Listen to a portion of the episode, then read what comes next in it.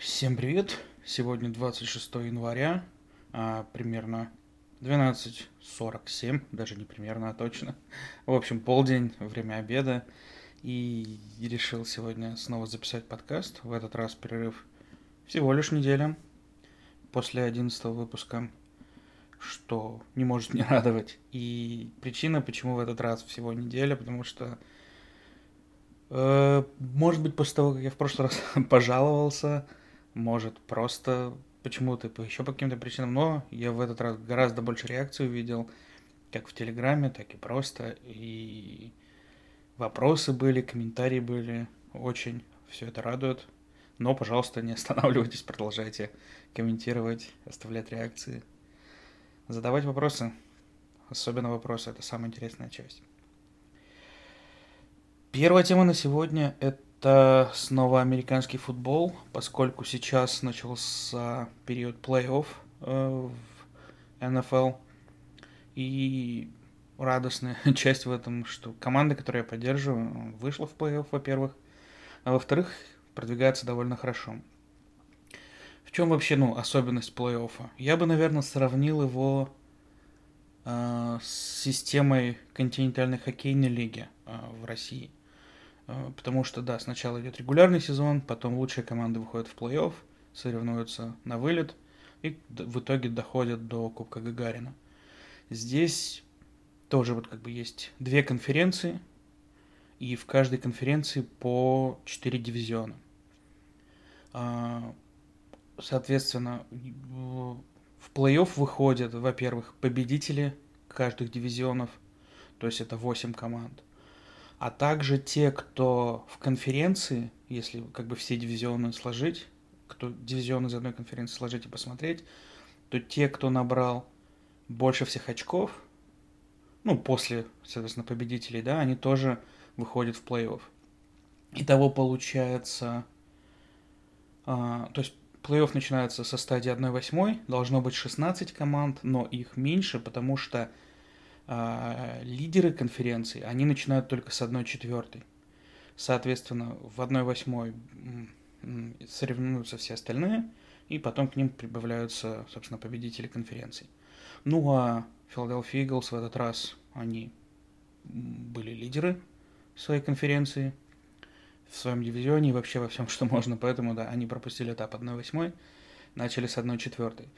В 1-4 встретились э, Нью-Йорк Giants и просто разгромно победили, что, ну, лично для меня было немного неожиданно, потому что в, регулярном, в регулярке, когда мы встречались с ними, по-моему, было две игры, и там, ну, не все так гладко прошло. А тут все хорошо. В итоге сейчас будет одна вторая финала, ну, или как правильно говорить. По сути, это будет финал конференции кто выигрывает, тот, собственно, чемпион своей конференции. А дальше из каждой конференции победители будут уже играть друг с другом, и это будет Супербол. То есть самая-самая как бы важная финальная игра. И победитель Супербол, по-моему, считается чемпионом мира. Ну, просто в американский футбол, кроме как в Америке, нигде больше не играют, поэтому такой вот чемпион выходит. Ну, как бы, хотели бы, играли бы. Вот все-таки финансово, как минимум в Америке, это самый прибыльный, самый выгодный вид спорта. Насколько я это вижу, знаю. Я, конечно, не смотрел рейтинги, не сравнивал там суммы, но, по-моему, это очевидно, что тут прям все намного лучше, чем в других видах спорта.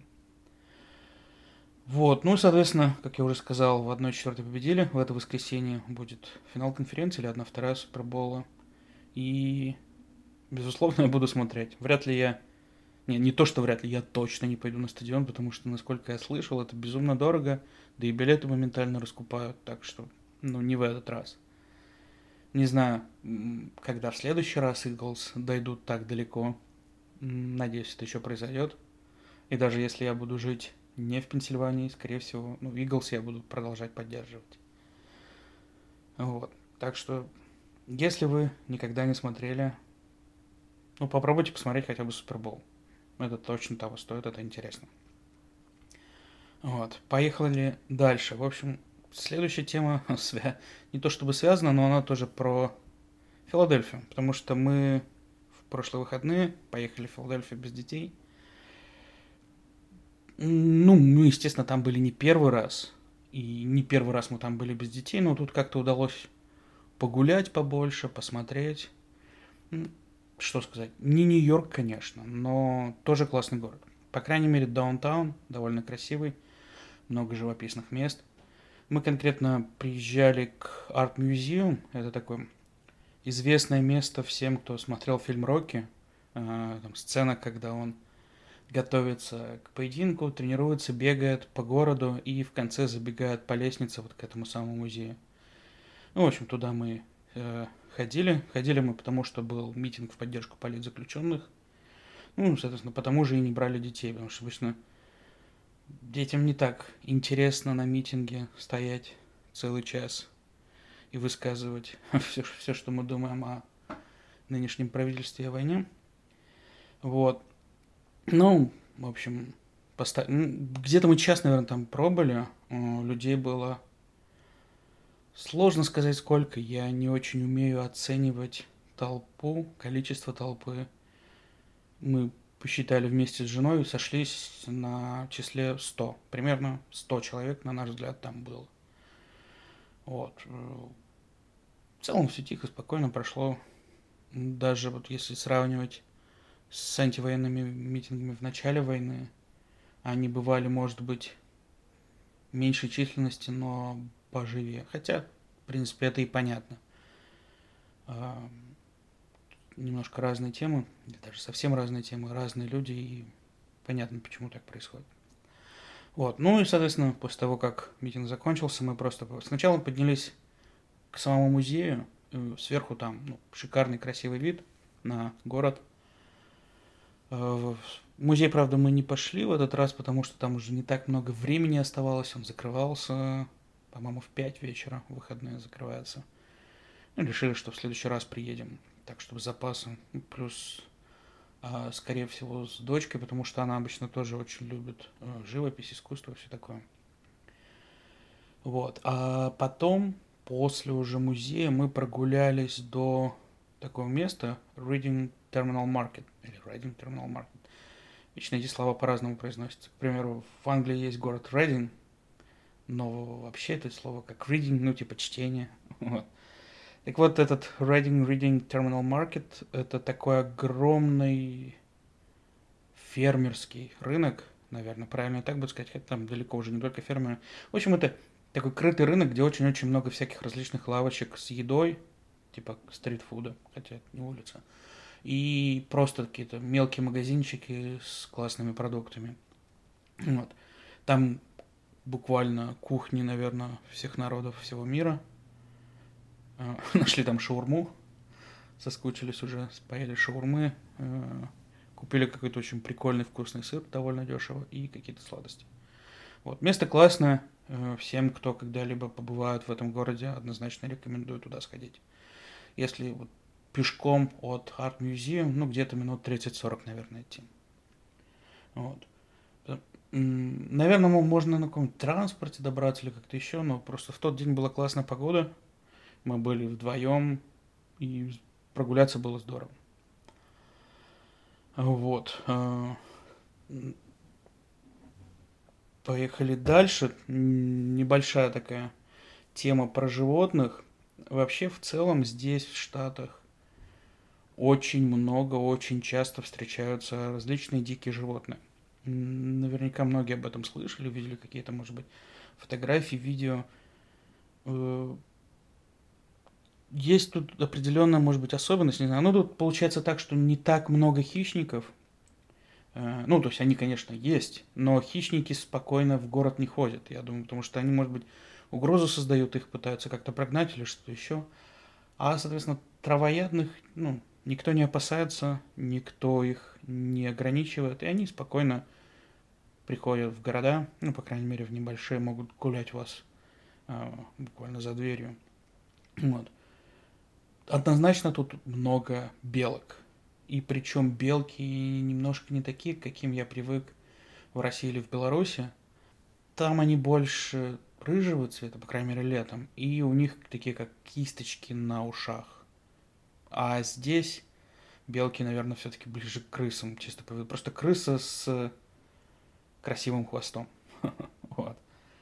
И белок, конечно, тут очень много. Также тут много очень классных, интересных птиц. Самая моя, наверное, любимая это кардинал такая. Красная, с оранжевым, ярким клювом. Очень красивая птица. Вот. Конечно, тут много оленей. И, ну, это проблема для ну, в первую очередь для дорожного движения, то есть очень часто эти олени просто лежат сбитыми на обочинах, что довольно печально. Вот, но опять же с этим никто особо ничего не делает, потому что олени переизбыток, и от них не оградишься, они как-то пробираются, пролезают как угодно, приходят куда угодно. Они хоть и трусливые, но, но какие-то любопытные, что ли, не знаю. В общем, оленей много. Кроме того, часто, наверное, можно еще встретить енотов. Эти, конечно, ребята вообще очень наглые. Нам друзья рассказывали в Нью-Джерси, а, живут в частном доме, и, ну, периодически еноты приходят, залазят там в мусорные баки, что-то ищут. И история была такая, что, а, получается, подруга жены она выходила то ли мусор выкидывать, то ли что, в общем, просто увидела енота, который там роется. Попыталась его как-то спугнуть, смахнуть рукой, что-то еще показать, чтобы он ходил. Он абсолютно вообще никак не реагирует. В итоге она начала к нему подходить. Он так демонстративно вылез. Мол, ну мне неохота, ну ладно, так и быть уж, я вылезу. И только она ну, развернулась, пошла домой. Он тут же спокойно вернулся обратно, прямо вот не дожидаясь, пока она зайдет домой. В общем, еноты, ребята веселые. А, ну, как и олени, они довольно часто выбегают на дорогу и в итоге потом лежат на обочине. А, кого еще вспомнить? Ну, из таких вот, из интересных животных, которые мне понравились, которых я в России, по-моему, вообще не встречал, это богомолы. Они в основном появляются больше осенью, и периодически приходят к нам на задний двор, э, на нашем деке сидят. Вот они вообще прикольные ребята. Мы, ну, они классно выглядят, как-то так за ними наблюдать интересно, как они себя ведут. Мы даже ловили каких-то насекомых, подкармливали одного богомола. Это тоже такой прям опыт. Смотреть, как вот богомол кидается, куда-то отпрыгнул в траву, как-то потом поборол. В общем, интересно. Я знаю, что далеко не все считают богомолов такими миловидными приятными, но нам нравится, в принципе, всем. Вот. Ну а домашние животные, их, естественно, разумеется, тоже здесь очень много. Я имею в виду не бродячие домашние животные, бродячих здесь я вообще никого не встречал. А просто люди часто заводят себе домашних животных, собак, кошек. Э, по крайней мере, в нашем нейборхуде очень много владельцев собак регулярно выгуливают. И это всегда как-то так, ну не знаю, очень по-милому, что ли, выглядит. По крайней мере, вот я ну, не очень хорошо относился к людям, которые заводили собак в многоквартирных домах. Потому что это, ну, во-первых, вот эта ситуация в лифте, когда поднимаешься с собакой и начинаются конфликты. Кто-то может опасаться ехать с собакой, а кто-то может не думать о других людях и спокойно как-то ехать. В общем, конфликтов много, и это сложно. Я бы никогда, наверное, не решился на собаку вот в таком многоквартирном доме. Но здесь, когда у тебя, ну, хотя бы свой индивидуальный вход в дом, и, ну, вот, даже если, например, у тебя собака дома, и она лает, я вот спрашивал у разных соседей, кто, у кого через стенку живут собаки, никто вообще не жалуется. То есть особо, ну, ну слышно, но, но не сильно. Как бы так, нормально, терпимо.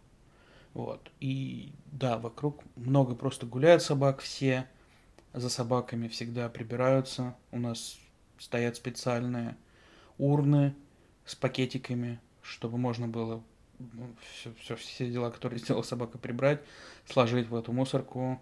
Оттуда регулярно приезжают, забирают этот мусор. То есть Здесь намного комфортнее содержать собаку, что ли, так получается. И это правда не напрягает. То есть, когда соседи заводят собаку, ты там, встречаешь, Никто бы, не, обычно никто не против, если ты, э, ну, захочешь погладить собаку. Собаки, конечно, разные бывают, но в целом, ну, не агрессивные. Как-то так спокойно здесь все с этим. Вот. А если говорить про кошек, ну, их, как правило, не видно. Как правило, кошек не отпускают гулять, потому что могут встретиться лисы, которые могут охотиться на кошек. А, кроме того, ну, мало ли кошка куда-то убежит, не знаю, а гулять с кошкой на поводке тоже сомнительное какое-то занятие. Вот.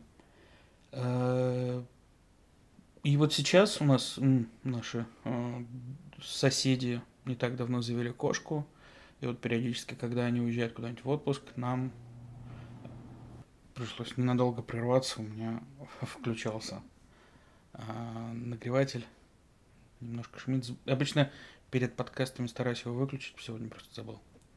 Вот. Возвращаясь к кошкам, соседи у нас э, уехали в отпуск и оставили нам ключи, чтобы мы приглядывали за кошкой, кормили, все такое. И, в общем, уже не первый раз это делаем, нам просто очень нравятся кошки. У нас была кошка, я рассказывал, она прямо буквально перед переездом умерла от рака. И мы все еще в таком сомнении, заводить, не заводить кошку снова.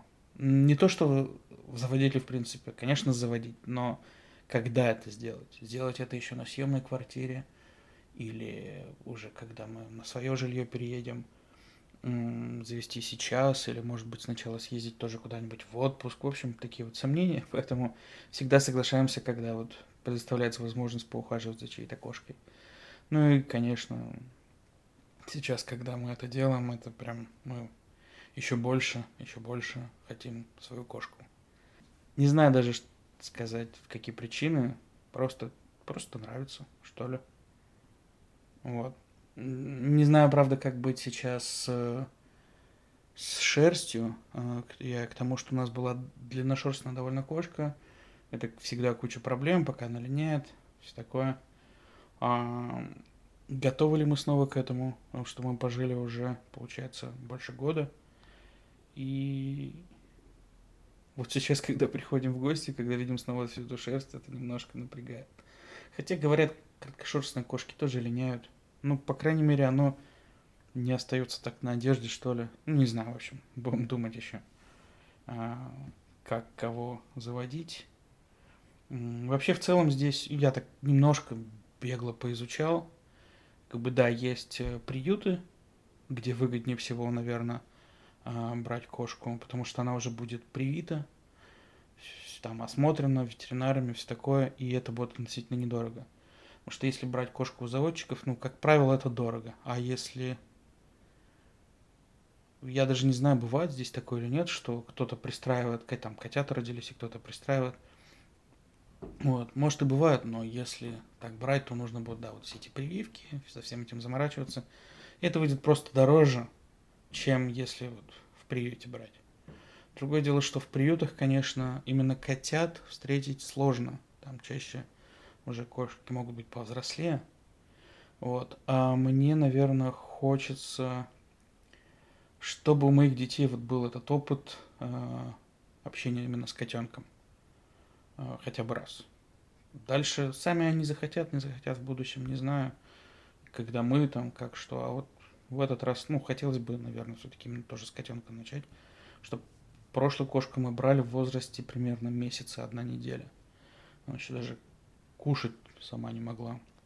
Вот. Здесь обычно котят пристраивают, кажется, с трехмесячного возраста, если я ничего не путаю. Но могу ошибаться. Я не знаю, как в целом, конечно, тут обходится содержание кошки. То есть вот корма, наполнитель, походы к врачу, все такое. Я знаю, что если какие-то вот, ну, если возникнет необходимость лечения, то да, это может быть дорого. Здесь даже есть страховки на животных. Но пока еще не изучал, насколько это вообще стоит того, и будем ли мы это делать. Вот, посмотрим. Вообще, кстати говоря, про страховки, я несколько раз от разных слушателей подкаста вот слышал эту просьбу рассказать подробнее про медицину, про страховки. Частично, может быть, где-то что-то как-то я уже рассказывал, вот. Но в этот раз решил все-таки по, чуть-чуть по, поглубже, может быть, затронуть тему именно страховок, потому что, ну, уже накопился какой-то опыт, появилось какое-то понимание, как это работает. Хотя по-прежнему э, мой опыт далеко не такой глубокий, как у тех, кто здесь живет дольше. У тех особенно, кто работал в разных компаниях. Я-то пока работаю в одной. И у меня только один, ну, только, только с одной страховой компанией я, ну, знаком, да. Ну, по крайней мере, там есть разные, так скажем, тарифные планы. Вот, поэтому я буду рассказывать больше именно про свой опыт. А, но что-то мне подсказывает, что плюс-минус все страховые компании работают так. Могут быть чуть-чуть отличаться условия, но, по крайней мере, термины и вот все вот это вот, оно должно быть общее. Итак, поехали. В общем, первое, что хочется сказать, это то, что здесь э, страховки э, разные не зависят друг от друга. Что имею в виду разные? То есть э, основная страховка это медицина плюс лекарства – а, еще там отдельно на зубы, это всегда отдельная страховка. И еще у нас есть страховка на vision, то есть на зрение. А, в чем как бы отличие вообще всех, да? Ну, то есть медицинская страховка, она работает скорее по принципу сначала ты платишь, а потом работает страховая, и она тебя защищает от более таких, ну, тяжелых, сложных, дорогих кейсов. Тогда как зубная страховка, она, ну, наоборот, она сначала покрывает до какой-то суммы, а дальше ты платишь сам. А, страховка по зрению, она, по сути, покрывает э, проверку зрения, причем довольно такую глубокую, подробную, и очки или линзы. Э, вряд ли эта страховка покрывает операции, хотя, может, и покрывает. Не знаю, никогда с этим не сталкивался, не изучал, надеюсь, никогда не придется. Вот. Соответственно, если начинать с медицинской страховки, да, тут как бы есть такие три важные штуки, три важные термина. Это copay, когда плата переводить, есть deductible и есть maximum out of pocket. Вот эти три штуки, они иногда там, ну, то есть они связаны, но важно понимать, как именно они работают. А, вообще, как бы медицинская страховка, она покрывает ну, очень много всего. А, особенно есть как бы ну, врачи, больницы, поликлиники, которые сотрудничают с твоей страховой и которые не сотрудничают. Те, которые сотрудничают, они называются in-network, как бы в сети, и out of network, те, которые не сотрудничают. И, естественно, лучше ходить в тем, которые сотрудничают. Обычно иначе происходит только если нет другой возможности например, какой-то уникальный врач, его, ну, я имею в виду не человек сам по себе, не персонально, не, перс, э, не личность, а э, может быть какая-то узкая специфика, и вот, вот он э, один на весь штат, например, он не работает с твоей страховой. Что, хотя все равно было бы, наверное, странно. Так вот, э, мы пока ни разу не попадали нигде out of network, всегда ходим все, network, все покрывается, вот. И дальше э, отличия начинают, ну, то есть вообще как, какие могут быть, да, медицинские услуги. Во-первых, консультация с врачом, причем а, может быть консультация там с твоим основным врачом, как терапевтом, и какими-то узкими специалистами. И вот в нашей страховке это всегда идет как copay. То есть а, сколько бы ни стоили услуги этого врача, мы всегда заплатим вот эту сумму КП. 30 долларов за терапевта или 50 за узкого специалиста. При этом э, с моим работодателем в нашей страховой компании у меня есть три разных плана. Э, и вот у них у всех эти вот copay, deductible, maximum out of pocket, они все отличаются. И я дальше расскажу вообще про Deductible Out of Pocket, но чтобы вот примерно понимали, почему, зачем нужны три разных плана. А, грубо говоря, есть там план подешевле, но в нем ты доплачиваешь больше. Есть такой средненький план и крупный план, где платишь всегда много, но доплат меньше происходит. И вроде бы кажется, что на первый взгляд может показаться, что да, я лучше возьму там самый дорогой план буду спокоен, или наоборот. И как тут вообще надо рассчитывать? Ну, и, собственно, сам работодатель также советует считать. То есть ты примерно думаешь, сколько в прошлом году ты ходил по врачам. И не только ты, но если твоя страховка также покрывает твою семью, да, то есть там тоже вот это все смотришь, и исходя из этого решаешь, вот если я буду платить, допустим, э, за вот свой план, у меня средний план, не дорогой, не дешевый, средний, у меня это выходит порядка 450 долларов в месяц. То есть умножаем на 12, это получается порядка 5,5 тысяч долларов. Я их в любом случае заплачу. А дальше уже надо примерно прикидывать, да, допустим, я схожу к своему терапевту 3-4 раза в год, к узким столько раз, там столько раз дам это, то другое. И вот сколько суммарно выходит с такой страховкой, с такой и с такой. И вот какой выгоднее, то и берешь. Ну да, при этом надо понимать, если ты возьмешь самую дешевую страховку, ты явно будешь стараться ходить к врачам меньше. Хорошо это или плохо, не знаю. Ну вот, когда мы все взвесили, подумали, решили, что средний план подходит нам больше всего. Дорогой план, он прям сложно представить, в каких случаях он выгоднее. Кто-то говорит, что если, например, предстоят роды, в таких случаях, да, премьер-план разумнее – у кого-то, может быть, у кого там серьезные проблемы со здоровьем, но даже вот я смотрел свои ситуации э, разные, да, и вот с одной дорогой ситуацией дорогой план все равно не выгоден. А, если у тебя несколько этих ситуаций, или она не только у тебя одного, тогда да, смысл есть.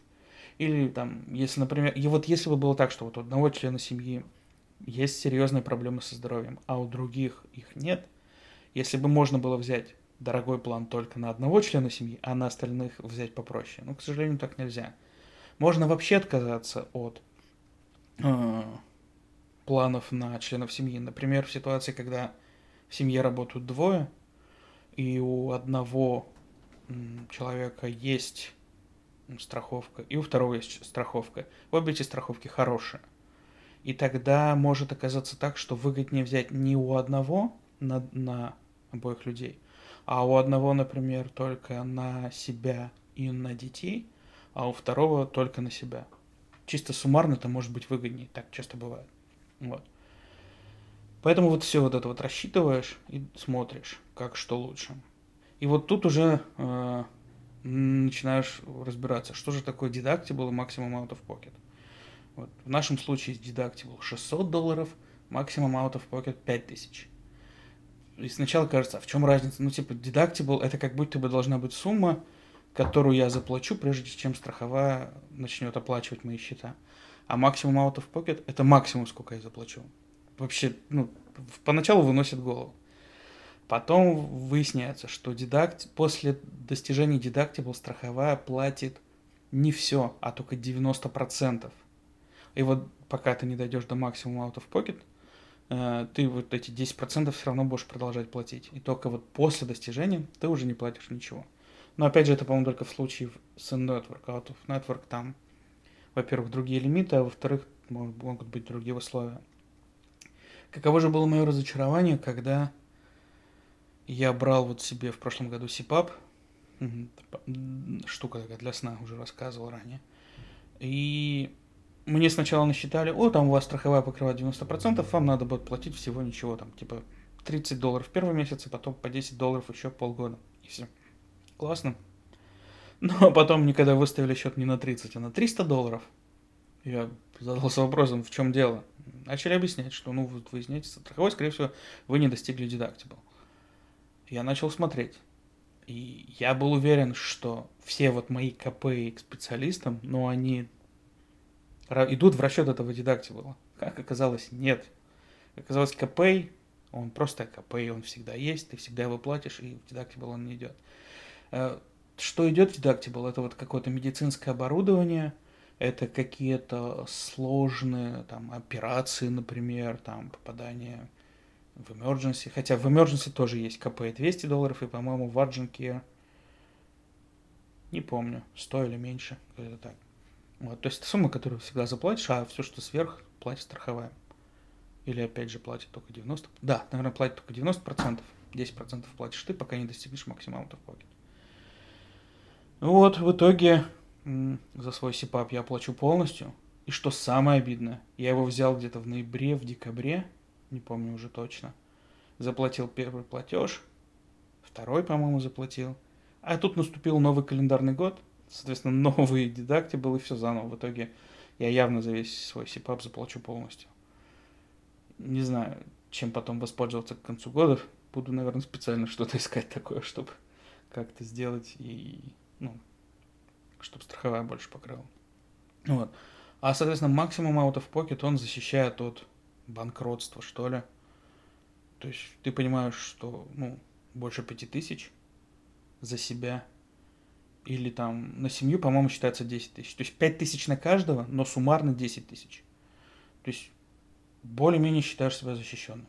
Типа, свыше этой суммы, ну, точно счетов не, не должно быть. Хотя, опять же, вдруг какие-то нюансы, вдруг что-то я упущу, не знаю. Очень надеюсь, что не будет. Вообще даже надеюсь, что до максимума никогда не придется доходить. Вот. Но если сравнивать с моим вот прошлым опытом, ну, у меня пока, наверное, самая лучшая страховка из всех, что когда-либо были. А, при этом я знаю ребят, которые работали даже в жестких компаниях, и у них бывали страховки лучше, чем сейчас. И на зубы в том числе, и все, и там самое главное, можно было попасть куда угодно в течение дня, не надо было ждать никакой очереди. Вот. У меня такого опыта не было, поэтому я пока доволен. А, вот. А если говорить про зубы, как я уже сказал, да, там, а, там вообще дедактибл 50 за год. То есть ты когда на первый прием приходишь, сразу его берут, и все, потом ты в год ничего не платишь. Но очень важно не дойти до вот этого максимума. Там он не максимум out of pocket, не помню, как называется. Но, в общем, э, в моей, опять же, страховке, э, за которую мы платим примерно 100 долларов, это на всю семью, как и в случае Medical, там на всю семью, тут тоже, э, у нас вот эта сумма 3000 долларов. Вот. Что вообще входит в страховку? Два раза в год бесплатный там осмотр, чистки, рентген, вот все эти штуки – вот. И дальше что там уже найдут, э, лечат. А, вообще есть, как бы там, грубо говоря, все делится на две части. Это minor restoration, минимальное восстановление, и major. Вот. Я сначала не знал, что относится к minor, что к major. И плюс у нас еще нету, мы, у нас страховой план без ортодонтов. У нас как бы, про, проблем с этим нету, поэтому как эта штука, часть работает, вообще не представляю, рассказывать не буду.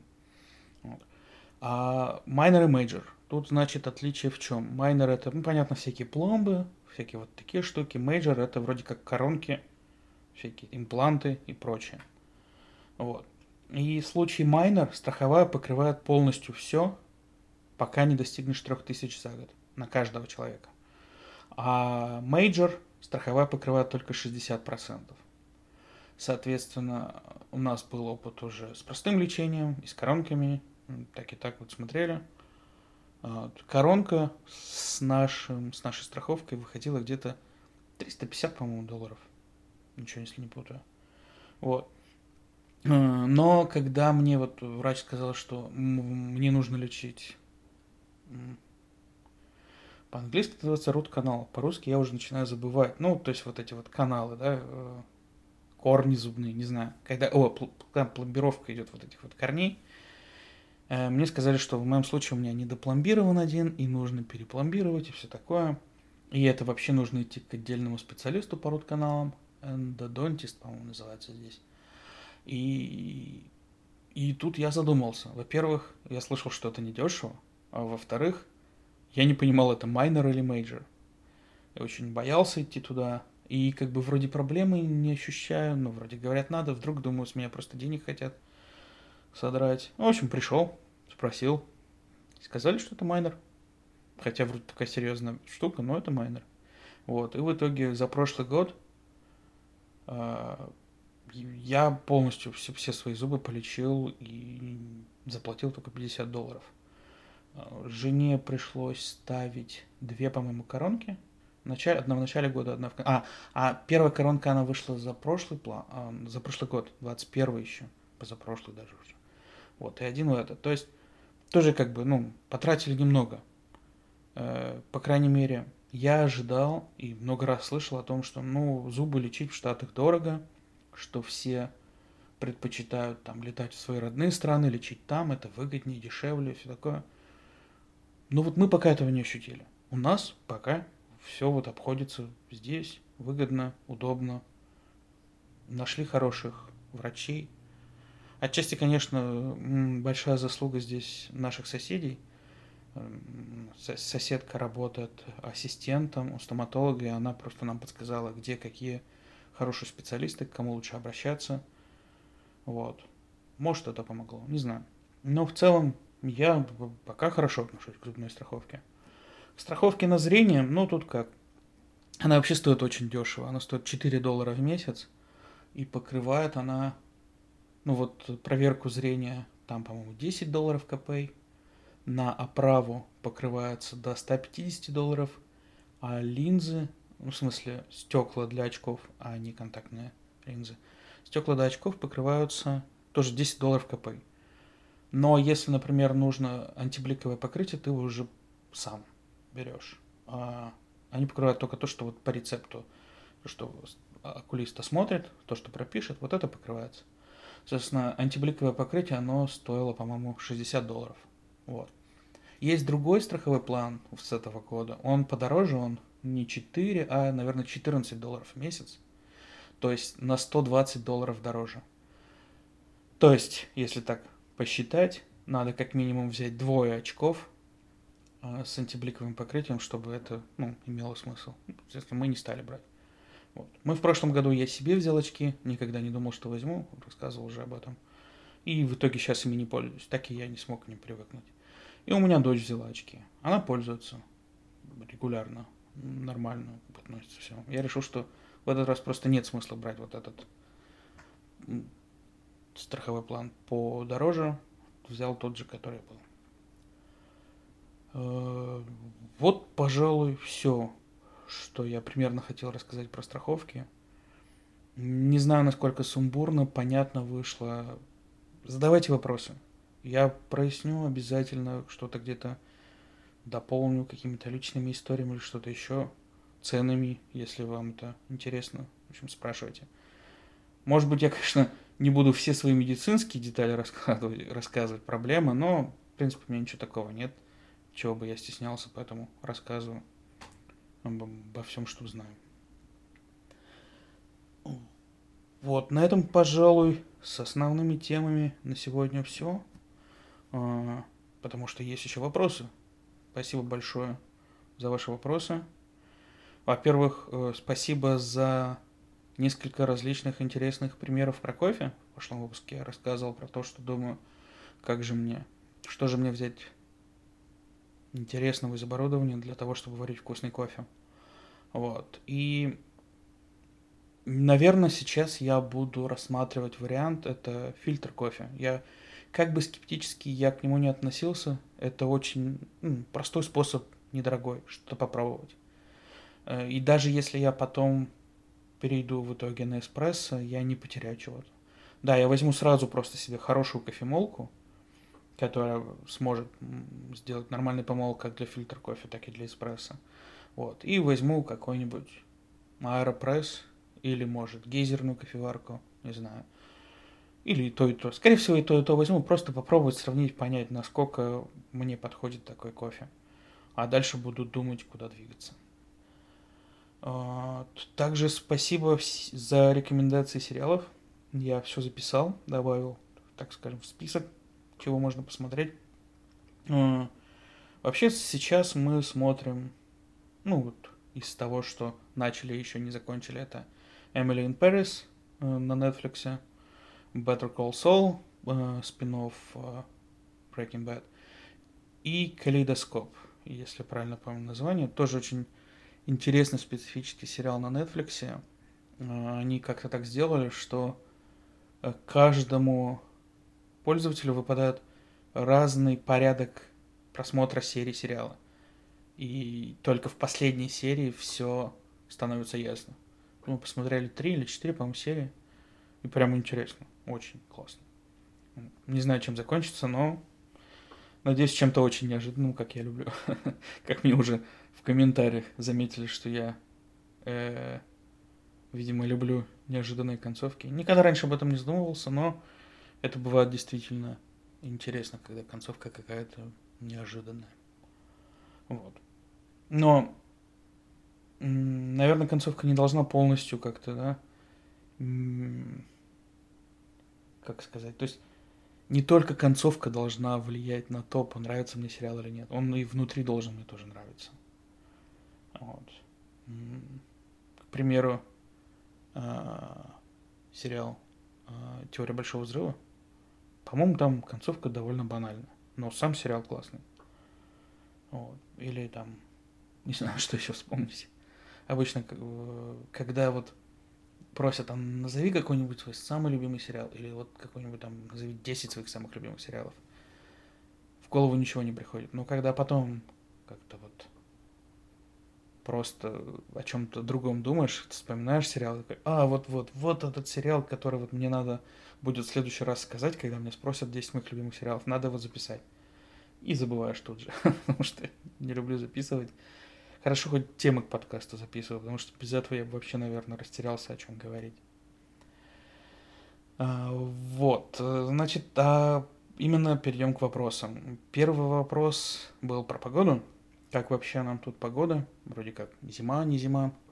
Ну, во-первых, я бы, я бы не сказал, что здесь зима, не зима. Здесь просто зима без снега. Не то чтобы его нет совсем, он может иногда выпасть, но он не лежит долго и начинается поздно. Ну, то есть, вот в эту зиму как у нас было? В декабре чуть-чуть выпадал снег, полежал пару часов, наверное. А, недавно, на этой неделе выпадал снег, по-моему, даже вчера. И он, ну, полежал тоже несколько часов, уже там к вечеру все растаяло. Если вспоминать прошлый год, по-моему, только в феврале выпал снег, который пролежал неделю. Ну, потом тоже растаял. Но при этом температура отрицательная здесь есть но по ночам, иногда и днем бывают отрицательные. Ну, я имею в виду, если говорить э, по Цельсию. По Фаренгейту отрицательных здесь вроде, слава богу, пока еще не бывало. Вот. А, при этом весной ну, тоже не сразу тепло. И не постоянно вот, теплее-теплее. Я помню, в прошлом году в марте было тепло настолько, что мы вот у жены день рождения отмечали, мы уже сидели на заднем дворе жарили на гриле мясо какое-то. А у меня день рождения в апреле было, и там уже было, ну, холодно, так что, ну, не выйдешь на задний двор. Но где-то к маю, наверное, становится уже стабильно тепло. Летом тепло, жарко. И плюс как-то, ну, здесь душновато. Настолько, что даже вот если днем жара и вечером как-то не настолько холодно, что не успевает проветриться, поэтому, ну, без кондиционера здесь жить, конечно, не вариант на мой взгляд. Вот. Осень комфортно, осенью классно, тепло, довольно долго, но уже не жарко. Осень, наверное, самое классное время года здесь. Вот. И вот такой еще, наверное, важный момент. Здесь нет совершенно грязи. Поэтому здесь весной и осенью нет такого негатива, какой был у меня, например, в Ижевске. От этой слякоти, грязи, что-то постоянно машины ездят, лужи. Здесь даже лужи толком не держатся. Здесь везде нормально организованы сливы. Поэтому негатива от каких-то времен года я не испытываю. Я не люблю снег, его здесь нет. При этом вся моя семья очень любит снег. И может быть в будущем, не знаю, мы попробуем рассмотреть вариант перебраться куда-то севернее. Пока сложно предсказывать, загадывать. С одной стороны, не хочется менять школу, с другой стороны, хочется снега. Вот. Поживем, увидим. Пока не знаю, что будет. И следующий вопрос, он э, касательно работы э, жены. Как вообще искала работу, как в итоге нашла. И тут, э, ну, во-первых, я уже рассказывал, что там сначала э, нужно было дождаться разрешения на работу. Вот сейчас его уже выдают автоматически, но когда мы приехали, э, автоматически его не выдавали. И нам нужно было подать документы, заплатить пошлину порядка 380 долларов. Вот. Потом ввели закон, потом э, этот закон начал действие, и еще спустя какое-то время, когда мы написали письмо о том, что, а может быть, можно нам отменить и вернуть деньги, э, нам выдали то разрешение. то есть деньги эти вернули. Теперь есть разрешение, которое абсолютно не нужно. Вот. Ну, по крайней мере, самое главное, что стало можно работать. И в итоге сначала у меня жена, конечно же, искала варианты работы по профессии. Она эколог и очень хотела работать именно в этом направлении. Но, к сожалению, экология так устроена, для многих это вообще не очевидно, но образование эколога, оно, как правило, завязано на местные законы. То есть задача экологов правильно там рассчитать какие-то выбросы, что-то еще там, да, для организаций, там, как. Я, возможно, сумбурно объясняю, но, по крайней мере, так, как я это понимаю, да. И вот во всех странах это может быть по-разному. Не то, что там вредные вещества по-разному влияют на людей. Нет, но нормы могут быть разными, условия обработки, все такое разное. Разные, там, да даже, наверное, почвы разные. В общем, если здесь работать экологом, то потребуется местное образование. Возможно, даже возможно, даже есть какое-то ограничение, что если там, как, например, врач не может работать без диплома, возможно, тут также с экологами, я, честно говоря, не помню. Вот. Поэтому также мы еще рассматривали варианты по тестированию программного обеспечения, потому что Олеся, моя жена, занималась тестированием перед тем, как мы переехали довольно успешно. Сначала ну, обучалась, потом взяли работать в той же компании, где обучали, сколько показала хорошие как бы, ну, навыки, хорошо, хорошо вообще в целом прошло все обучение. И где-то, ну, может, чуть меньше года поработала тестировщиком – и думали, что здесь тоже попробуем вот найти что-то такое. Но, к сожалению, начинающим специалистам, начинающим тестировщикам вариантов, ну, не так много. А, подавались в много разных мест, но, возможно, еще связано с рынком сейчас, если вы слышали, то есть и увольнение, и все такое, и реструктуризация бюджетов, в общем, так ничего толком вот найти не получилось. Вот. Э, также, ну, параллельно она, естественно, смотрела варианты какие-то на фрилансе. И также там, кроме тестирования, еще смотрели варианты по переводам, потому что Олеся имеет диплом переводчика в дополнении к экологии. И раньше уже тоже, насколько я помню, занималась этим, вот, и смотрели разные варианты. И вот один из таких, э, один из таких проектов, там требовалось не просто перевести, но еще и озвучить.